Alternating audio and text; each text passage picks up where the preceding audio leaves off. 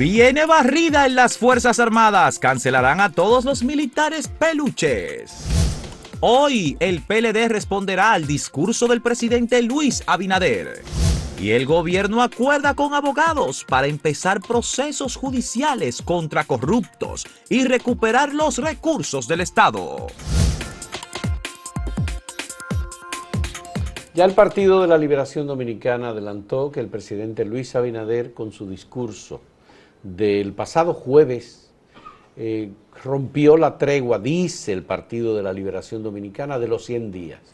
Uno no sabía que era una tregua la que se había establecido, sino que un gobierno nuevo, que lo normal es que tenga... La tradición. La tradición es que tenga 100 días para organizarse, para asumir el poder, el control del aparato del Estado y comenzar a resolver algunas de las propuestas más importantes que ha hecho en relación con la función del Estado.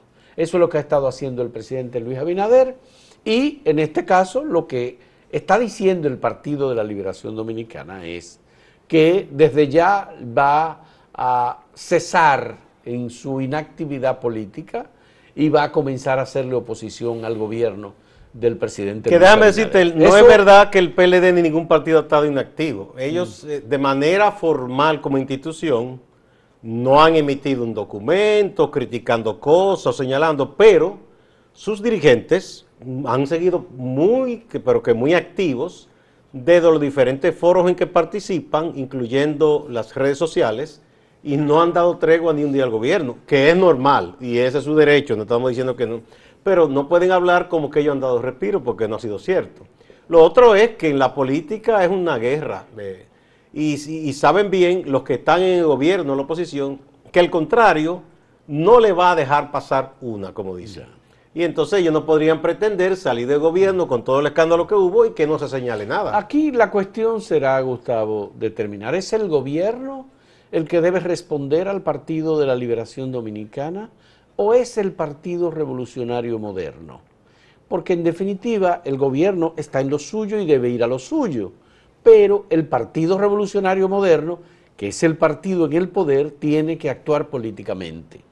Y es una organización política que en este momento su presidente está en el gobierno, está en el Ministerio de la Presidencia. Y la secretaria general y la secretaria general está en en la alcaldía del distrito. Y el secretario de organización está, en otro ministerio. En el Ministerio de Obras Públicas. Entonces, obviamente, el Partido Revolucionario Moderno tiene que replantearse la cuestión de cómo va a defender el gobierno del presidente Luis Abinader. Bueno, eso se puede hacer si, si se trabaja en la parte institucional de ese partido y se designa a quienes deben estar a cargo de esa parte, del quehacer político permanente, porque un partido político nunca debe dejar de hacer política, independientemente de que tenga el gobierno. Ya. La otra cosa es la siguiente, el Partido Revolucionario Moderno asumió alianzas con otras organizaciones políticas y se puede decir que este es un gobierno de coalición.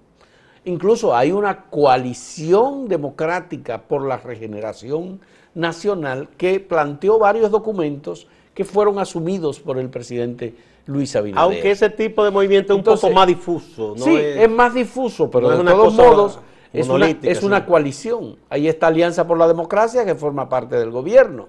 Ahí está Dominicano por el Cambio, que forma parte del de, eh, gobierno. Está el Partido Humanista. El Partido Humanista Dominicano, que forma parte del gobierno. Pero esos aliados... Son organizaciones políticas, Gustavo, que también están en la obligación de comenzar a prepararse para responder políticamente pero como los desafíos como el que lidera la coalición es el PRM, es hasta poco elegante que uno de esos aliados comience a asumir una tarea que corresponde al partido principal, porque una de las cosas que en el PLD generaron problemas era que habían pequeños aliados, como la FNP, que hacía demasiado ruido. Mucho ruido. Y quería tomar un protagonismo que peledeístas de toda la vida decían, pero ¿y esto? Y que le imponía, y que le imponía decisiones. Y estos los invitan a la fiesta y quieren ser los anfitriones. No, entonces eso, eso no es elegante. Debe ser el, PRM que diga, pero en este caso, vamos a hacer esto, vamos a responder esto. Pero en este caso no es ese el, el tema. La cuestión es,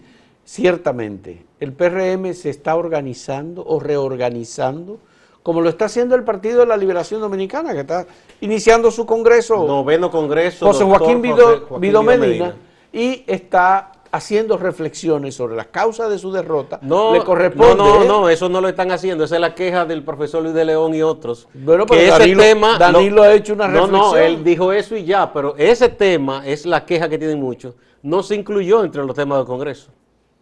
Ah, las causas no, de la es por eso es un reclamo que hay, hay una lucha interna también. Pero vamos a ver, a, lo que vamos es lo siguiente. El presidente Luis Abinader el jueves pasado eh, asumió, digamos, una ofensiva contra el Partido de la Liberación Dominicana. Por un lado dijo que el Partido de la Liberación Dominicana no tiene moral para criticar a este gobierno, porque estableció un sistema de corrupción e impunidad para sus dirigentes y los propios del gobierno que estaban en la administración. Dijo que dejaron el, Estado prácticamente El Estado quebrado, exactamente. Luego el presidente Luis Abinader también dijo, vamos a contratar abogados para hacerle frente a los desafíos que tiene la administración pública de identificar lo que ha recibido. Ya se sabe que hay varias oficinas de abogados importantes que eh, eh, han apalabreado. Bueno, se habla, se habla, hay una versión periodística que dice que son 14 o 15 oficinas o 16 Yo no sé si oficinas de abogados que han sido ya identificadas para comenzar procesos en nombre de la administración pública del gobierno, procesos debido a que el Ministerio Público, el presidente ha dicho, es independiente, no recibe órdenes del Poder Ejecutivo y no lo vamos a presionar porque la Administración de Justicia requiere investigación sólida y nosotros no vamos a festinar un trabajo que haga el Ministerio. No, eso haría más daño que bien si se ponen a salir rápidamente a presentar casos por presentar. Eso tiene que fundamentarse. Obvio que también hay conflictos de intereses que el gobierno reconoce que se darían entre determinadas oficinas de abogados que han tenido muchos casos y clientes corporativos importantes del sector privado que pudieran estar involucrados en algunos casos. Entonces, aquí, por supuesto, vamos a ver que las oficinas de abogados tienen que ser cuidadosamente seleccionadas. Hoy a las 3 de la tarde hay una rueda de prensa del consultor jurídico del Poder Ejecutivo y la Dirección de Compras y Contrataciones. ¿Será ese el tema que van a abordar? Eh, lo de compra y contratación, bueno, el otro tema y que todo el mundo espera que sea ese que se refieran es el caso de la ministra de la Juventud, por el escándalo que se ha visto envuelta, que es un ruido que le da municiones. Yo sé que en el PLD hubo gente que se frotó las manos, por lo menos al decir algunos amigos PLDistas, eso le cayó a ellos como, como una bendición. Ese caso, porque dicen, con esto le matamos el gallo en la funda al presidente Abinader. Ellos están eh, hablando de que, bueno, usted no puede mirar la paja en el ojo ajeno si no mira la viga en el suyo. Entonces, ese es un tema que ellos van a usar. Ese y de otros casos que se han tratado, en algunos casos como rumores en las redes sociales, de algunos funcionarios que han sido muy consecuentes con personas Pero, eh, El arsenal, Gustavo, que tiene el gobierno del presidente Luis Abinader sobre casos de corrupción en la administración pública, nunca investigados o nunca tratados con la seriedad con la que debían tratarse, es enorme. En este caso, el Partido de la Liberación Dominicana, yo creo que tiene eh, muchas desventajas porque es que han pasado 16 años de gobierno. Sí, es verdad, si tú hablas de volumen y número. Ahora bien, en la política tú no puedes nunca subestimar al contrario. Pero que tú no puedes comparar un gobierno que está iniciando, que no tiene dos meses. No, no, pero no es comparar. Yo estoy diciendo que tú no debes subestimar a tu competidor. Y una de las quejas que hay incluso de sectores del mismo PRM es que el gobierno se está confiando demasiado. Y en la política tú no puedes dejarle terreno al contrario. No puede. Te solo hay que ver con ese caso de la ministra qué lío le armaron mediático al gobierno el fin de semana. En las redes y donde quiera. Pero eso es un caso de una persona en la que el presidente. Bien, puede ser, mira, menos que una persona. Bien, pero, pero, el problema es. Eso no involucra. No, no, no, pero esa es una buena defensa. Pero ¿qué pasa? Que en, en política las cosas no son así. O sea, él tiene que tomar decisión sobre eso. Si no la toma... Bueno, sí, porque él ha levantado un discurso de ah, transparencia. entonces no debe dejar pasar El centro una. del discurso de Luis Abinader ha sido la transparencia. Que yo no estoy diciendo que esa joven sea culpable, no, ahora No. hay cosas que no están claras y yo creo que esa es, esa es una persona que le hace daño al gobierno. Eso es evidente, muy evidente. Bueno, vamos a pasar a la pregunta que eh, hemos presentado a ustedes en el día de hoy. ¿Qué piensa usted de la ministra de la Juventud y las explicaciones sobre sus negocios y su fortuna, yo diría? Bueno, no hay nada malo, es una opción. Debe aclarar, es una segunda opción. El gobierno debe reclamarle una tercera y una cuarta, cualquier otra, Otra que que usted usted piense piense. que puede ocurrir. Vamos a ver. En un momento volvemos.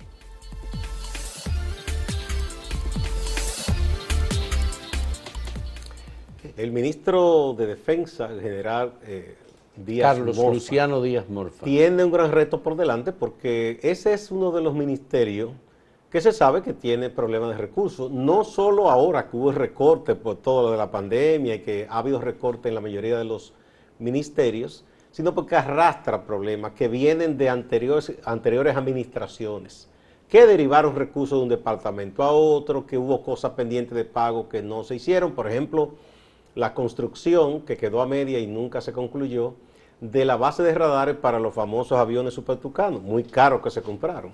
Eh, además de esto, entonces, todo el desorden que había de muchísima gente que tenía rango militar, pero no hacía o no hace ninguna función. Hay una palabra que se usa en la fila militar, que son los llamados peluches, gente que están ahí como de exhibición. Y casos escandalosos, Fausto, de personas que reciben a cargo, dicen cargarle un militar eh, para que se, eh, le sirva o le proteja, gente que no tiene nada que ver con filas militares, o funcionarios civiles, o empresarios privados, o periodistas. Pero hay una resolución, Gustavo, sobre eso. Díaz Morfa emitió Sí, una y se resolución comenzó. en septiembre pasado. Sí, y comenzó se, y con- se, se comenzó, pero fíjate el prohibió- escándalo que se destapó con un eh, comentarista que tenía cuatro, pero la, la- versión real es que tenía 27. No es posible. Inclusive en una empresa No es posible. tenía por Dios. 27 trabajando a su servicio pagados por el Ministerio de Defensa. Pero ¿cómo, ¿cómo Paulino Sen permitió que algo así ocurriera? no solo fue Paulino Censo, venía de lejos, porque eso venía de la administración incluso del presidente Fernández. Por Dios. Eh, porque eh, Esa es la sin razón y la, Eso y, es. y la Y destrucción de un, entonces, de un, yo- de yo un recuerdo lo que del dijo país, un- como es el aparato militar. Un maestro de este oficio del periodismo, recuerdo una vez que decía, cuando había gente que decía, no, que fulano tiene miedo, o que no le deben quitar. Pero eso no es una Eh, exageración. no, ¿Cuánto eran? 27. No, pues sí. Sí, así mismo es. Es Eso un batallón. Eso está documentado. Una Mira, que muchos decían, no, porque este periodista comenta aquí, entonces después se lo dejan solo. Y lo que decía ese maestro de periodismo era, y cuando usted es corresponsal de guerra, ¿quién lo protege? No, Ent- ¿Entiende? O sea, el periodista no debe tener miedo o no sea periodista, entonces.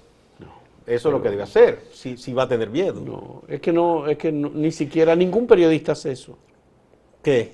Permitir que le ¿Y cómo, y cómo va a mantener a todos esos militares? No, porque esos son- esas son ¿Se lo mantienen también? Eso se lo mantienen, o, hay gente que tiene tanto dinero. ¿verdad? Bueno, uno de los casos que aquí se da con, con, con oficiales de alto rango que a veces son retirados y le dicen, mire, le vamos a mandar a estos muchachos, que muchos dicen, no, no, por favor, no, yo no puedo tenerlo porque yo no puedo mantenerlo, o sea, de, de comida y de cosas, Claro. porque eso sale costoso. Entonces, el ministro de Defensa tuvo una reunión con el ministro de Economía, con Miguel Seara Jato, precisamente en la revisión del asunto del presupuesto, porque se va a estar haciendo con varios ministerios que tienen eh, premuras económicas para ver cómo se puede hacer, qué, qué es lo que se va a dar prioridad en cada caso, ¿no? Ahí está, hubo esa reunión. Pero eh, el ministro Díaz Morfa tiene una gran tarea por delante, que ha comenzado, ha comenzado a un poco a, establecer orden en esa parte de que muchísima gente estuviera ahí sin hacer nada. Bueno, Gustavo, esto eh, indica lo siguiente. El gobierno ha tenido muchas dificultades con los recursos que quedaron del presupuesto de este año, que todavía no concluye, pero que no han dado. Incluso con lo El del año que viene, porque no es que va a No, estar no, abundante la cosa. No, ¿eh? no, no, es que el déficit ha sido próximo a los 500 mil millones de pesos. Exacto. Por un lado. La por otro lado, el gobierno emitió bonos, el gobierno ha eh, contraído préstamos, pero esos bonos y esos préstamos que se contraen tienen un proceso de desembolso. Sí, que la gente piensa que, Que usted no coloca y- le dan una funda de dinero, eso no es así. No es así. Entonces el gobierno tiene hasta dificultades para pagar los salarios. Lo dijo el presidente en su discurso del jueves pasado. Tiene dificultades De hecho, sí. para eh, cu- cumplir con los compromisos. Sí. Tuvo que pagar el- un dinero que se debía a Naciones Unidas por la membresía estábamos perdiendo estábamos de mala paga. Sí, es decir, ha habido también, eh, obviamente, a quienes sí se les pagó todos los compromisos contraídos, fue a los suplidores del Estado de la pasada administración. Y no a todos, a los que estaban bien pegados. Sí, hay algunos que andan por ahí, los pobres, tú sabes. Bueno, esto eh, implica que eh, Miguel Seara Hatton, el ministro de Economía y Planificación, conoce muy bien todas las cuentas del Estado dominicano. Mira, un amigo Porque él ha revisado una por una todas esas cuentas. A Gustavo. propósito de cuenta por pagar, un amigo nuestro eh, le pagaron una tarea en la Oficina Nacional de Estadística, eh, ya en el último tramo de gobierno. La hizo, se le dijo, sí, te vamos a pagar, y lo han dejado enganchado al pobre. Sí, eso no puede ser. Y él, o sea, una persona que vive del trabajo eh, puntual, o sea, que no, Bueno, tiene, no es empleado fijo. bien, pero- No, pero te estoy diciendo que no es verdad que a todos los ingenieros que están enganchados por ahí, que no le pagaron. El CODI ha hablado de eso. Hay muchísimos ingenieros que apenas están consiguiendo para comer, que les deben dinero de hace muchísimo. Bueno. O sea, que no fue a todos que le pagaron de una vez. Bueno, eh, tú sabes que las cuentas del Ministerio de Salud Pública, por ejemplo, eran urgentes todas, porque todas estaban vinculadas con el COVID. Y como un estado Y- de emergencia, Por ese lado también hubo compras aceleradas, rápidas, que eh, desembolsaron una gran cantidad de dinero. Por eso también ha resultado indignante y de preocupación que en algunas instituciones eh, eh, gastos que no son urgentes ni necesarios, como el caso de las flores en el Ministerio de Educación, eh, han resultado tan chispeantes. y en tan- otros lugares también. eh, que esos adornos y esas cosas, eso es innecesario en estos momentos. ¿no? Sí. O sea, ah, no nos sobran recursos. No. De hecho, el presupuesto tendrá dificultad también. ¿Por qué? Porque la actividad económica no se ha abierto completamente. ¿Y de qué eh, vive el Estado? Bueno, de los recursos que cobra, que cobra como impuesto. Entonces, si no hay una gran actividad económica, no habrá abundancia de dinero tampoco. Bueno, vamos a, a recibir en el, en el día de hoy, Gustavo, las declaraciones del Partido de la Liberación Dominicana, por un lado, que es ahora de la mañana, y en la tarde y en la tarde las declaraciones del consultor jurídico. y de del compras y contrataciones, y que van a hablar compras y juntos. contrataciones. Esos son dos temas importantes. Pero no olvidemos que la Comisión del Senado sigue hoy con las evaluaciones de los aspirantes a jueces. Y hoy Oye, eso va se- so- se- Román Jaques Liranzo va hoy. Eh, yo no Y sabía. luego ah, Eli Olivares. eh, sí, no, no, pero a una- un amigo mío que es excelente economista y me dice que está aspirando, yo lo voy a invitar a que venga, porque yo no sabía. Que Fabricio Gómez. Sí, Fabricio Gómez está en la lista. Ya él dice incluso, dio un número, dice que él hizo un análisis y que los errores de la Junta le han costado a este país 4.500 millones de pesos. Wow. Y Fabricio Gómez. Señores, vamos a recordarle la información económica. Vamos a recordarle eh, la pregunta que tenemos para ustedes. ¿Qué piensa usted de la ministra de la Juventud y las explicaciones sobre sus negocios? Uno, no hay nada malo. Dos, debe aclarar. Tres, el gobierno debe reclamarle. Y cuatro, cualquier otra opinión que usted quiera Sí. ofrecer. En un momento volvemos.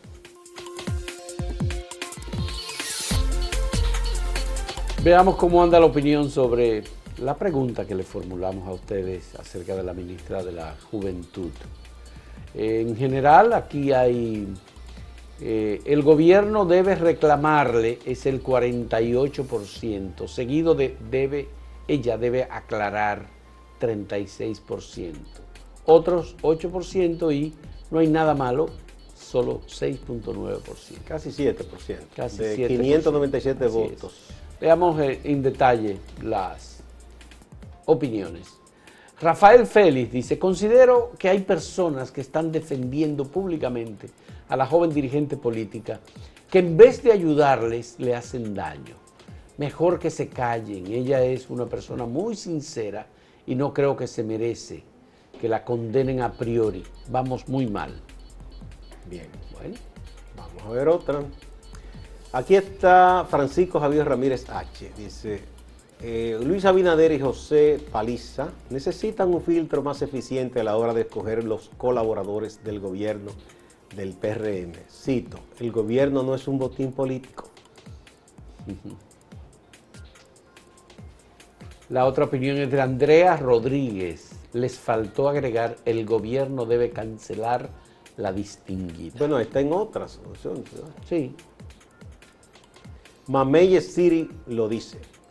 A la pendeja, ¿verdad? Ni dos meses en el cargo. Esto es RD. Eh, esto es el resumen de, YouTube. de YouTube, exactamente. Debe aclarar 58%. El gobierno debe reclamarle 34%. Otros 2% y no hay nada malo, 6%. Aquí dice eh, pienso que la opción más importante no está, debe ser destituida y nada. Eso fue en YouTube también. bueno, pues eh, hasta aquí hay otra más. Luz Tapia dice que renuncie o que Luis la suspenda hasta que sea investigada por tráfico de influencias, negocios turbios y extraños con los ayuntamientos, mientras era dirigente de un ayuntamiento. Además, los números no dan en tan poco tiempo de manera legal, ni vendiendo oro cambiado por espejito que estuviera. Bueno, dura luz tapia. bueno, pues estas son algunas de las opiniones. Muchas gracias. Vamos ahora a Máximo Laureano en Santiago, que nos tiene como cada día informaciones importantes de Santiago y la región del Cibao. Muchas gracias. Gracias, saludos. Iniciamos en el orden judicial. Fue enviada a prisión preventiva por tres meses a la cárcel Rafael Mujeres la joven de 19 años de edad Natalie García Díaz. Ha sido señalada como responsable de la muerte de su hija de tres meses de edad. Reitero, prisión preventiva para esta joven por tres meses. Cambiando de tema, Seguimos el caso de Licey, los afectados en el incendio de la distribuidora de gas licuado de petróleo Copegas.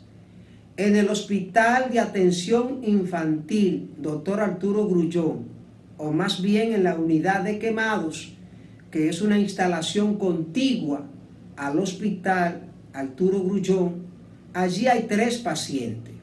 Hay una paciente de 12 años de edad hay un jovencito de 13 años y hay una niña de 2 años o más. El reporte que tenemos actualizado que nos ofreció la doctora Renata Quintana Álvarez, encargada de la unidad, es de que la situación sigue siendo crítica, sobre todo la situación de la niña de 12 años de edad que tiene el 65% de su cuerpo con quemaduras. En el hospital José María Cabral Ibáez también está en una situación muy crítica Samuel Ulloa, de 22 años. No se ha podido trasladar a Santo Domingo debido a lo delicada que es su situación. Ese es el reporte actualizado que tenemos de las autoridades del hospital José María Cabral Ibáez. Recordamos el dato de que de esta tragedia han fallecido ya nueve personas. En Moca, varios grupos han estado pidiendo al ex senador del Partido de la Liberación Dominicana, José Rafael Vargas, que entregue las instalaciones donde funcionaba la oficina senatorial, que entregue estas instalaciones al senador actual de la provincia de Espaillat, Carlos Gómez. Pero tenemos informaciones de que el, ex senador no está en entregar estas oficinas, estas instalaciones, porque no pertenecen al Estado dominicano. Y al parecer él tiene otros planes con ese local. Vamos a Puñal. Allí los diputados de la circunscripción 3, junto al alcalde de Puñal, Enrique Romero, le están exigiendo al gobierno, a Luis Abinader, que disponga de una partida en el presupuesto del 2021 para la construcción de un hospital en esta zona. Veamos. Solicitar al excelentísimo señor presidente de la República, licenciado Luis, Luis Rodolfo Abinader Corona, asignar una partida económica en el presupuesto general de la Nación 2021 para la instalación de un hospital en la unidad de quemados adultos en la provincia de Santiago de los Caballeros, a instruir al ministro de Salud Pública y Asistencia Social a instalar tan imprescindible infraestructura. Firman licenciado Braulio de Jesús Espinal y doña Hilda Genao, diputados, provincia Santiago. El ingeniero Andrés Cueto Rosario, gerente de Edenorte, que tiene como centro Santiago de los Caballeros, ha dicho que esa institución, que esa empresa estatal no es responsable de los apagones, que esto es una responsabilidad de los generadores. Pero además, además dice que él no es brujo para encender velas y resolver ese problema así de una vez. Hay una gran confusión eh, en la ciudadanía y también hay muchos intereses particulares de hacerle ver a la sociedad que cuando no hay energía eléctrica es culpa de, de norte, de sur y de este. No, no. Cuando no hay energía eléctrica es culpa de las generadoras. Lo que pasa es que es muy bueno coger piedra para los más chiquitos. ¿Por qué, no, ¿Por qué no le dicen la verdad? ¿Por qué los comunicadores aquí no van y le preguntan a la generadora? Oh, vienen a de norte, vienen a de sur, vienen a de este, porque somos más pequeños, porque somos gente del pueblo. Con relación a esta situación de los apagones que genera quejas entre los usuarios, hay personas que dicen que los funcionarios, o sea, en la oposición, todo lo entienden, todo lo critican y que cuando llegan al cargo, entonces todo lo explican.